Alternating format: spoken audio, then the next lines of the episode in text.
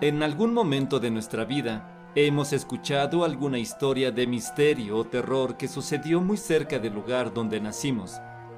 Estos relatos son motivo de reunión entre amigos y familiares, sobre todo por la noche, y son un buen pretexto para la convivencia y entretenimiento, aunque nos provoquen cierto temor. Existen otros relatos que llamamos leyendas, que generalmente son conocidos en uno o varios países. Tal es el caso de la leyenda que a continuación les narramos. El jinete sin cabeza.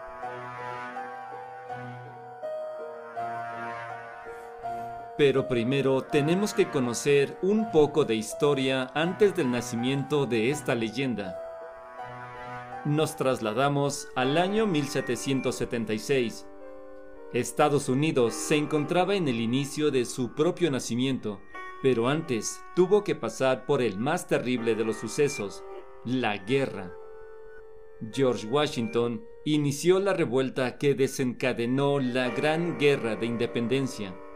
Tras varias batallas que tenían triunfos y fracasos, el que sería después el primer presidente de la nación se vio obligado a retirarse desde Manhattan ante la ofensiva británica.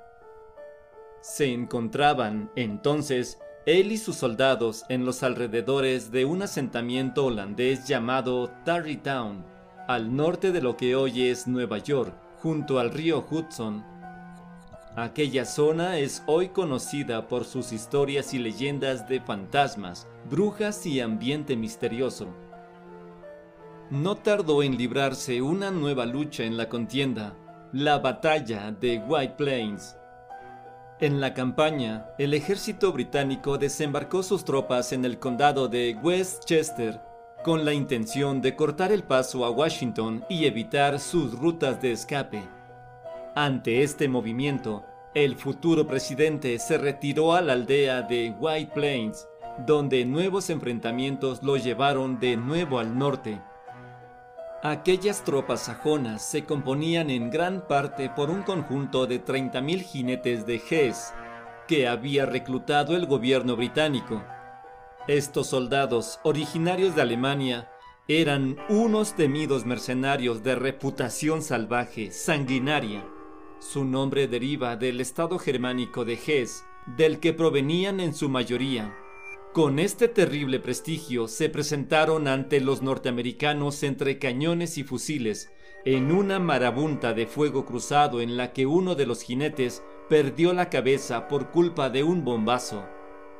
Este soldado germánico fue enterrado más tarde en el cementerio de Sleepy Hollow, quedando su cabeza destrozada y perdida para siempre en el campo de batalla.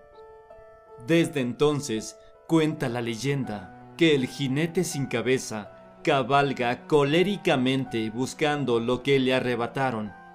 Más despiadado que nunca, envuelto en ira y venganza, desquitando toda su rabia contra todo aquel que se cruce en su camino.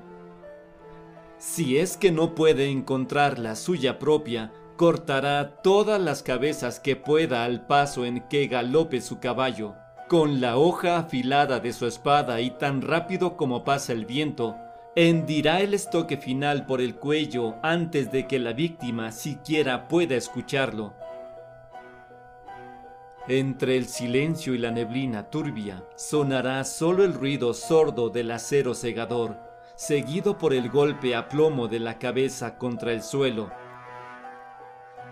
La leyenda del jinete sin cabeza surgió por primera vez en 1820 bajo el título de La leyenda de Sleepy Hollow por el escritor Washington Irving, quien tomó el nombre de un coronel estadounidense para su personaje principal, Ichabod Crane.